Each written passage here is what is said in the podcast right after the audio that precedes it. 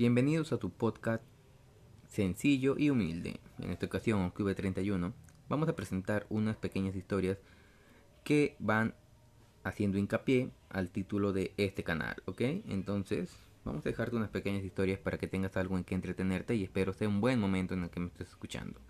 Y empecemos con la siguiente. La abuela de mi amigo asegura que escucha a menudo caminar por la casa a su marido fallecido.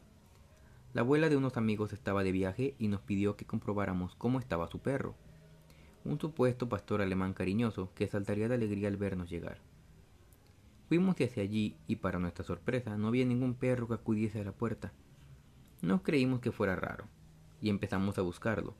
Comenzamos a llamarle y escuchando pasos corriendo por las escaleras, pensamos que algún familiar podría estar allí y llamamos a la dueña para asegurarnos, pero ella afirmaba que no era posible Escuchamos más pasos esta vez, subiendo por las escaleras y sugerí llamar a la policía por si estuvieran robando, pero mi amigo me dijo que primero debíamos comprobarlo. Mientras íbamos hacia las escaleras, escuchamos una especie de campana, y mi amigo me explicó que el perro tenía una y que probablemente fuese él. Teníamos miedo, pero acabamos subiendo a la segunda planta. Allí encontramos a Jack, el perro que estaba temblando y muerto de miedo. No conseguimos que se moviese. Él solo miraba las escaleras. Buscamos por toda la casa y no había nadie.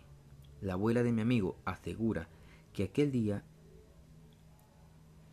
era su marido fallecido y que lo que se escucha a menudo era totalmente perteneciente a él.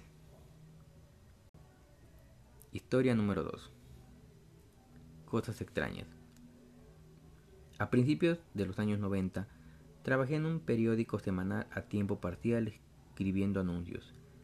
La noche antes de entrar a trabajar tuve un sueño donde una señora me decía, Hola, soy Mike con Gable.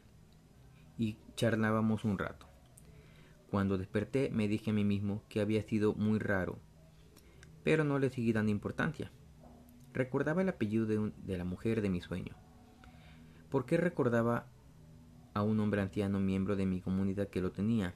No le conocía de nada, pero el apellido era bastante raro e inusual. Cuando llegué a trabajar y comencé mis tareas semanales, tres hombres bastante serios entraron y quisieron hablar con el editor y propietario. Se metieron a la oficina, hablaron durante un rato y se fueron. Cuando mi jefe salió a comentarnos que teníamos que hacer un obituario sobre la esposa de Harold Congate, llamada Mae. Casi me da un infarto. Yo no conocía a esa señora, ni siquiera sabía que Harold estuviera ahí. Fue algo realmente raro, ¿no? Historia número 3. Cosas encantadas. Estábamos celebrando una fiesta de pijamas en casa de unos amigos que vive en un pequeño palacio de 1900. Sus hermanos siempre decían que veían una señora en el sótano, pero yo siempre pensé que eran historias para meternos miedo. Una noche desperté porque alguien hablaba muy fuerte en la cocina y vi que mi amiga no estaba durmiendo, así que pensé que habría bajado para preparar el desayuno o comer algo. Aunque ella realmente estaba en el baño y yo no me di cuenta en ese momento. Mientras caminaba por las escaleras, las voces se hicieron más fuertes. Se podía oír la conversación y oler los huevos y escuchar chisporrotear el balcón. Pero cuando llegué todos estos sonidos desaparecieron, aunque no el olor. Entré a la cocina y todas las luces estaban apagadas y el fuego frío. Cuando estaba subiendo las escaleras vi como mi amiga salía del baño. Le conté lo sucedido y me dijo que quizás estaba soñando. A la mañana siguiente, sin que mi amiga le dijera nada a su hermano porque había estado conmigo todo el rato, él nos regañó por haber hecho tanto ruido en la cocina durante la noche. Esa casa me daba miedo, pero realmente son ellos quienes arrastran al ente.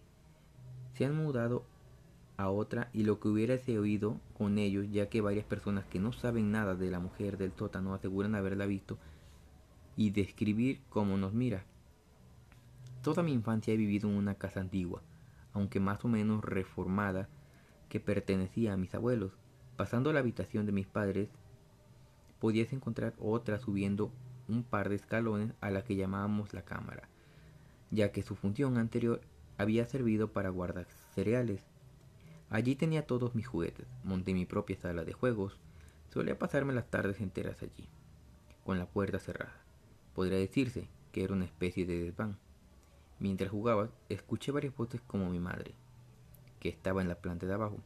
Gritaba mi nombre como si necesitara algo.